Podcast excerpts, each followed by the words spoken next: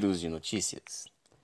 Saudações, queridos ouvintes do Lanicast, o podcast da Liga Acadêmica de Neurociências e Comportamento. Meu nome é José Luiz Liberato e eu apresento para vocês os Giros de Notícias, trazendo um breve resumo de assuntos neurocientíficos que foram notícia nas últimas semanas.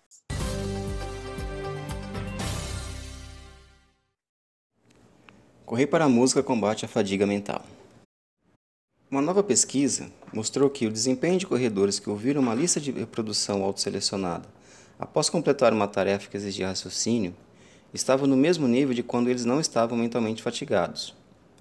O estudo é o primeiro a investigar o efeito de ouvir uma playlist de música na capacidade de corrida de resistência e no desempenho quando há fadiga mental.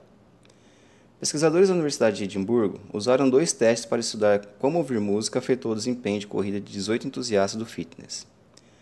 Um teste avaliou os efeitos na capacidade de corrida intervalada, alternando entre corrida de alta intensidade e corrida de baixa intensidade, com um grupo de nove praticantes de exercícios físicos e outro em um contra-relógio de 5 km com um grupo de nove corredores treinados. Os grupos completaram um teste cognitivo de 30 minutos baseado em computador que os colocou em um estado de fadiga mental antes de completar o exercício de alta intensidade. Os corredores foram testados com e sem música motivacional autoselecionada. Os pesquisadores ajudaram os participantes a escolher canções motivacionais com um questionário pré-teste, pedindo-lhes para avaliar o ritmo, estilo, melodia, andamento, som e batida da música. Exemplos de canções que os praticantes ouviram foram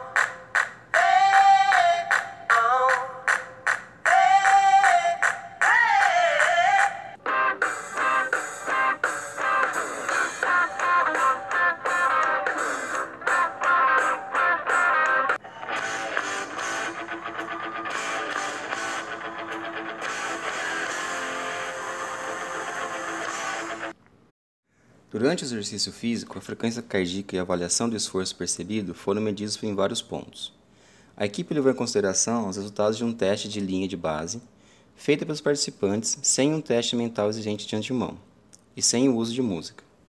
Os pesquisadores descobriram que a capacidade de corrida intervalada entre os entusiastas do condicionamento físico com fadiga mental era moderadamente maior com música em comparação com sem música, e era a mesma de quando os participantes não estavam mentalmente cansados. As performances de contrarrelógio de 5 km também mostraram pequenas melhorias com música autoselecionadas versus nenhuma música. Os pesquisadores dizem que os efeitos positivos da música podem ser potencialmente devido à percepção alterada de esforço ao ouvir essas músicas. O Dr. Sean Philip, da Escola de Educação e Esporte Morehouse, da Universidade de Edimburgo, diz que a fadiga mental é uma ocorrência comum para muitos de nós e pode impactar negativamente muitas de nossas atividades diárias, incluindo exercícios. Portanto, é útil encontrar maneiras seguras e eficazes de reduzir esse impacto negativo. Os resultados da pesquisa indicam que ouvir música motivacional autoselecionada pode ser uma estratégia útil para ajudar pessoas ativas a melhorar sua capacidade de corrida de resistência e desempenho, quando mentalmente fatigadas. Esse impacto positivo da música autoselecionada pode ajudar as pessoas a manter melhor a qualidade e o impacto benéfico de suas sessões de exercícios. Os pesquisadores dizem que há oportunidades para estudos adicionais sobre como ouvir música durante a corrida afeta grupos maiores e diferentes de pessoas, em diferentes ambientes e usando diferentes desafios de exercícios. E esse foi mais um Giros de Notícias. Nessa edição, utilizamos fontes de Neuroscience News e Science Daily. Espero que vocês tenham gostado. Uma boa semana a todos e aquele efusivo amplexo.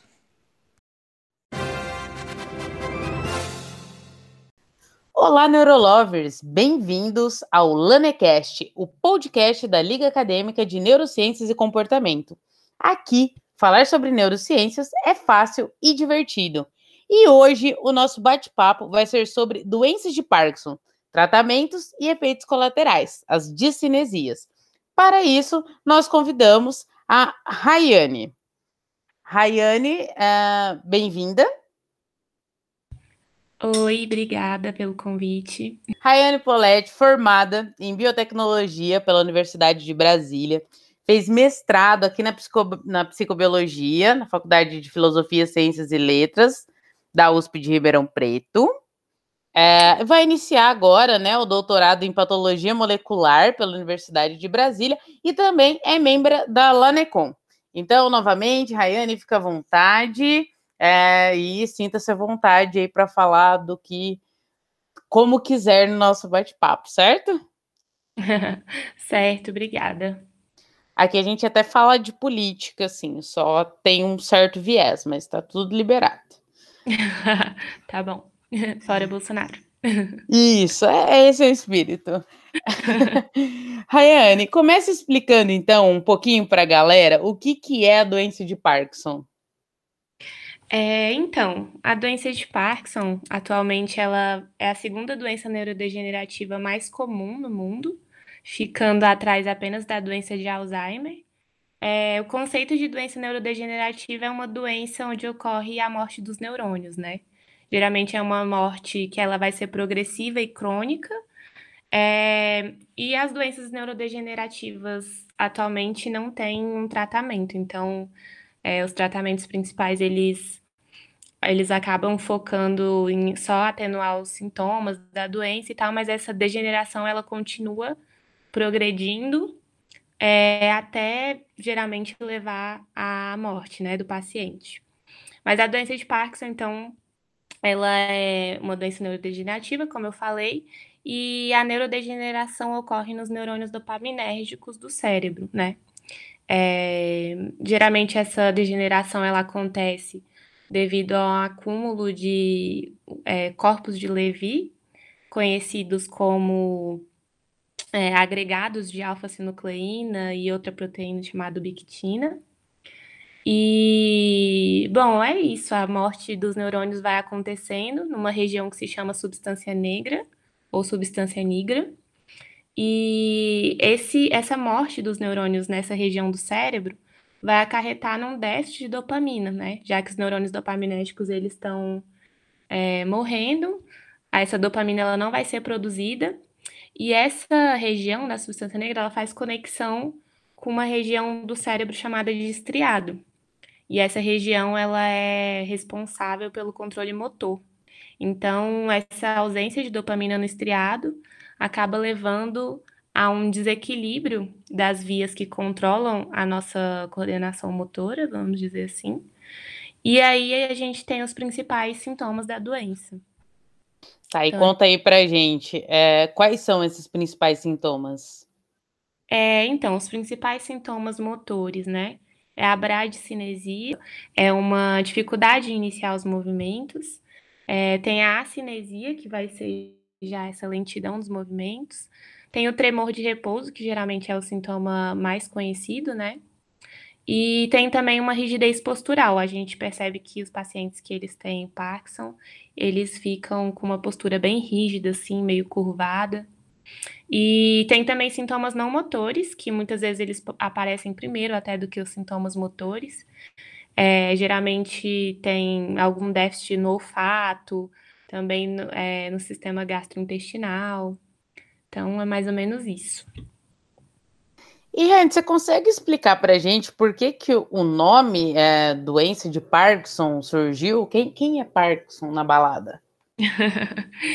então, é, o James Parkinson, ele foi o primeiro cientista, é, ali mais ou menos em 1700, 1800, ele descreveu é, alguns sintomas da doença de Parkinson como uma paralisia agitante, né? Nesse esse nome até paralisia agitante, a gente já tem o principal, a principal característica da doença, que seria esse tremor de repouso.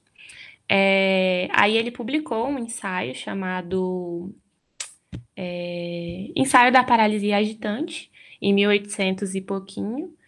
E aí, mais para frente, depois que ele já tinha falecido e tudo mais, um outro cientista médico é, ele descreveu algumas características da doença que não estavam descritas nesse ensaio, né? E aí ele apelidou a, a, a doença, então, de doença de Parkinson em homenagem ao James Parkinson, que foi o primeiro a descrever algumas características da doença. Que pessoa íntegra, não é mesmo? Atualmente, é, como são os principais tratamentos, assim, como que eles funcionam? Uhum. É, então, como eu disse anteriormente, é, a gente não tem ainda um medicamento que ele pare essa progressão, né, da doença. Então, os principais medicamentos, assim, eles buscam atenuar esses sintomas que, que, é que eu descrevi, principalmente os sintomas motores, e aí, um dos principais fármacos que, que busca aliviar esses sintomas, por exemplo, é a L-Dopa. A L-Dopa ela é a molécula precursora da dopamina. É, a dopamina, é, por exemplo, o mais óbvio seria a gente pensar que já que falta dopamina, vamos tomar dopamina, né? Só que a dopamina ela não ultrapassa a barreira hematoencefálica do cérebro. E a L-Dopa ela consegue ultrapassar porque ela tem uma estrutura química muito parecida com aminoácidos. Então ela vai, ela vai passar a barreira hematocefálica através desses transportadores de aminoácido e dentro dos neurônios ela vai ser convertida a dopamina através da ação de uma enzima chamada dopa descarboxilase. Então, ela, ela é convertida dentro dos neurônios através da enzima dopa descarboxilase e aí é compensada essa ausência, então, da dopamina, né, através da, da L-Dopa. E ela geralmente ela é administrada junto com outros medicamentos. Um deles é a benserazida, por exemplo, que vai ser uma inibidora de, da dopa descarboxilase periférica, é, fazendo então com que, tipo, com que essa L-Dopa ela não seja convertida a dopamina antes do, do momento certo, né? Que é quando ela tá, que ela ultrapassa a barreira hematocefálica que está dentro dos neurônios. É, então, esse é o principal medicamento, assim, atualmente, L-Dopa ou Levodopa, e é também com que a gente trabalhava lá no laboratório, com outros medicamentos é, e outros tipos de tratamentos. Um deles também é, por exemplo, a estimulação cerebral, é, tem esse, esse meio de tratamento também, tem, a tera tem terapias genéticas é, e várias outras formas de tratamento. É, porém, é outra parte do que a gente pesquisa lá no laboratório também é um efeito colateral que acontece com a L-Dopa. É, a L-Dopa, depois que ela, que o paciente toma ela cerca de 5, 10 anos, 80% dos pacientes eles vão desenvolver o efeito colateral chamado de cinesia. É, esse, esse efeito colateral eles são movimentos involuntários anormais, que às vezes pode ser até pior do que os próprios sintomas da doença de Parkinson. Então, é, muitas vezes quando as discinesias começam a aparecer, os pacientes eles eles têm a qualidade de vida deles muito afetada novamente, né? Então, também é uma coisa que tem que se preocupar. Certo. E tá, tudo bem. É, você comentou aqui pra gente, você falou do, do laboratório e tal.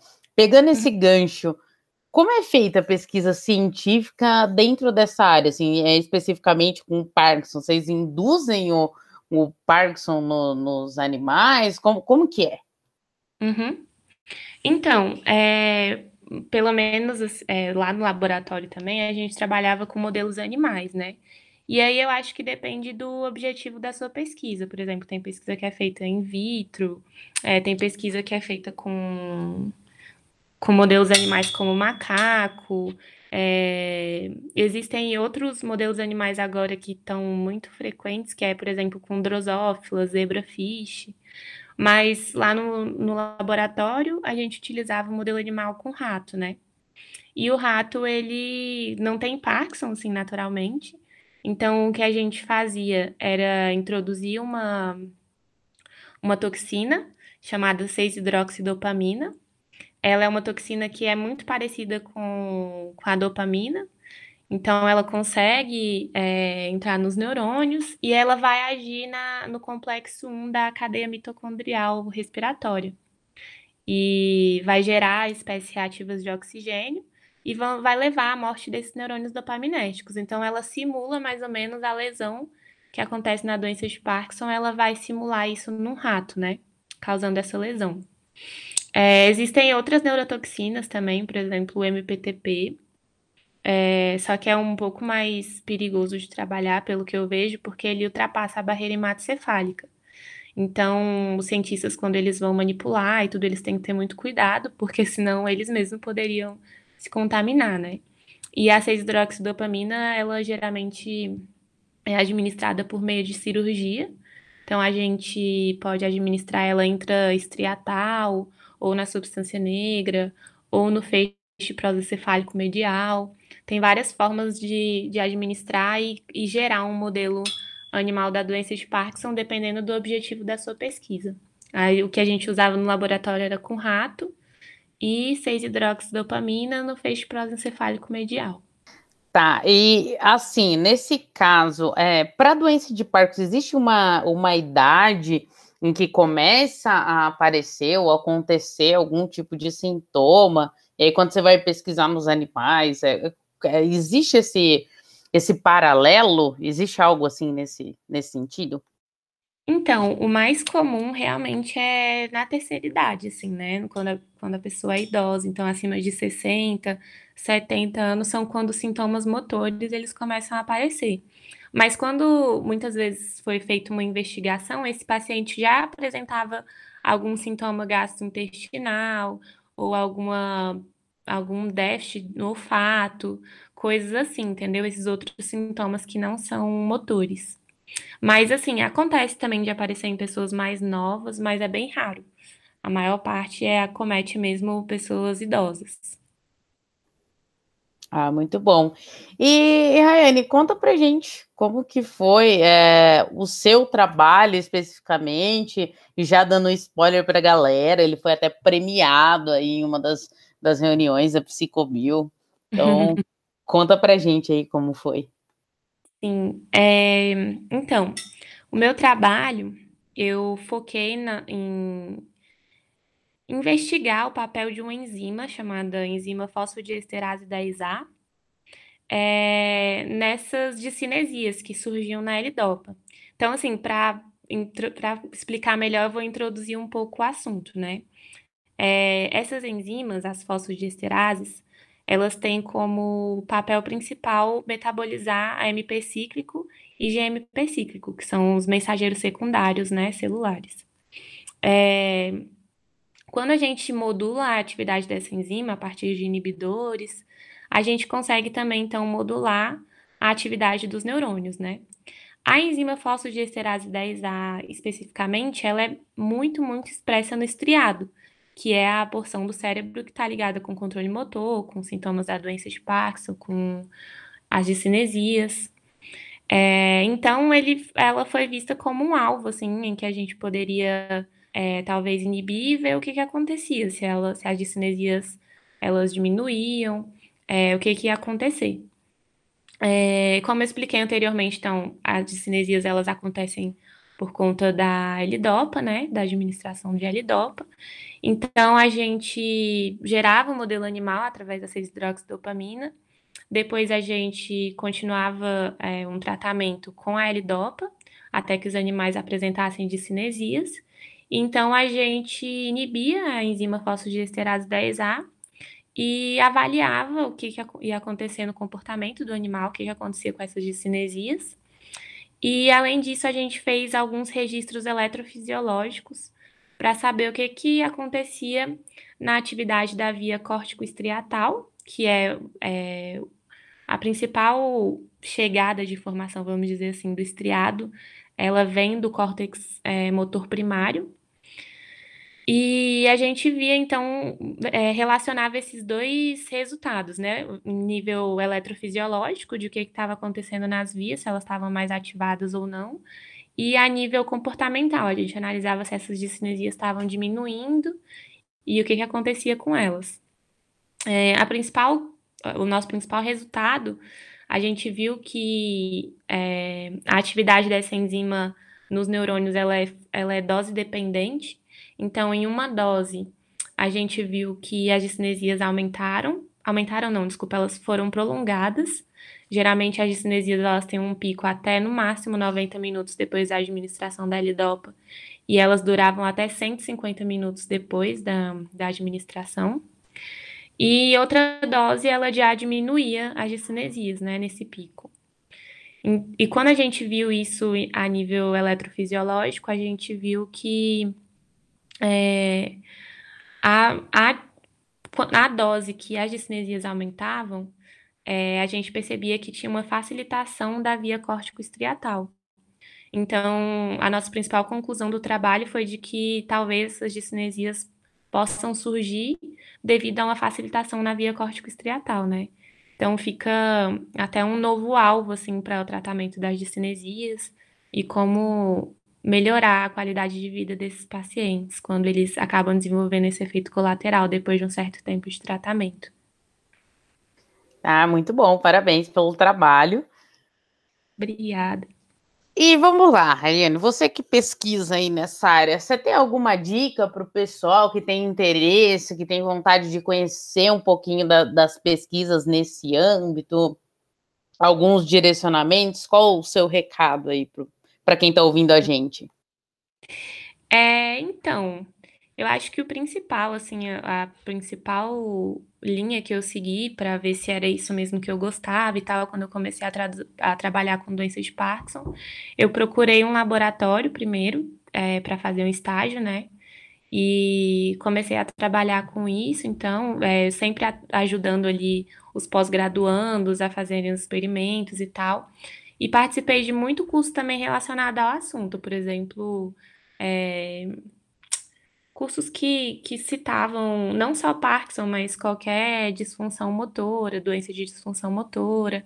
É, participei também de curso de inverno, Semana da Biotecnologia, tudo isso eles geralmente tinham mini cursos ou alguma, alguma palestra que focavam nesse tema, né? E aí eu comecei também a pesquisar é, alguns pesquisadores do Brasil, neurocientistas, por exemplo, a Suzana Herculano, é uma cientista bem famosa aqui no Brasil, que ela também foca muito em divulgação científica. Tem um TED Talks dela muito legal, que ela fala sobre a pesquisa dela. E todas essas coisas foram me inspirando, assim, a querer continuar nessa carreira e querer virar uma pesquisadora, né? Então, acho que é mais ou menos isso, assim.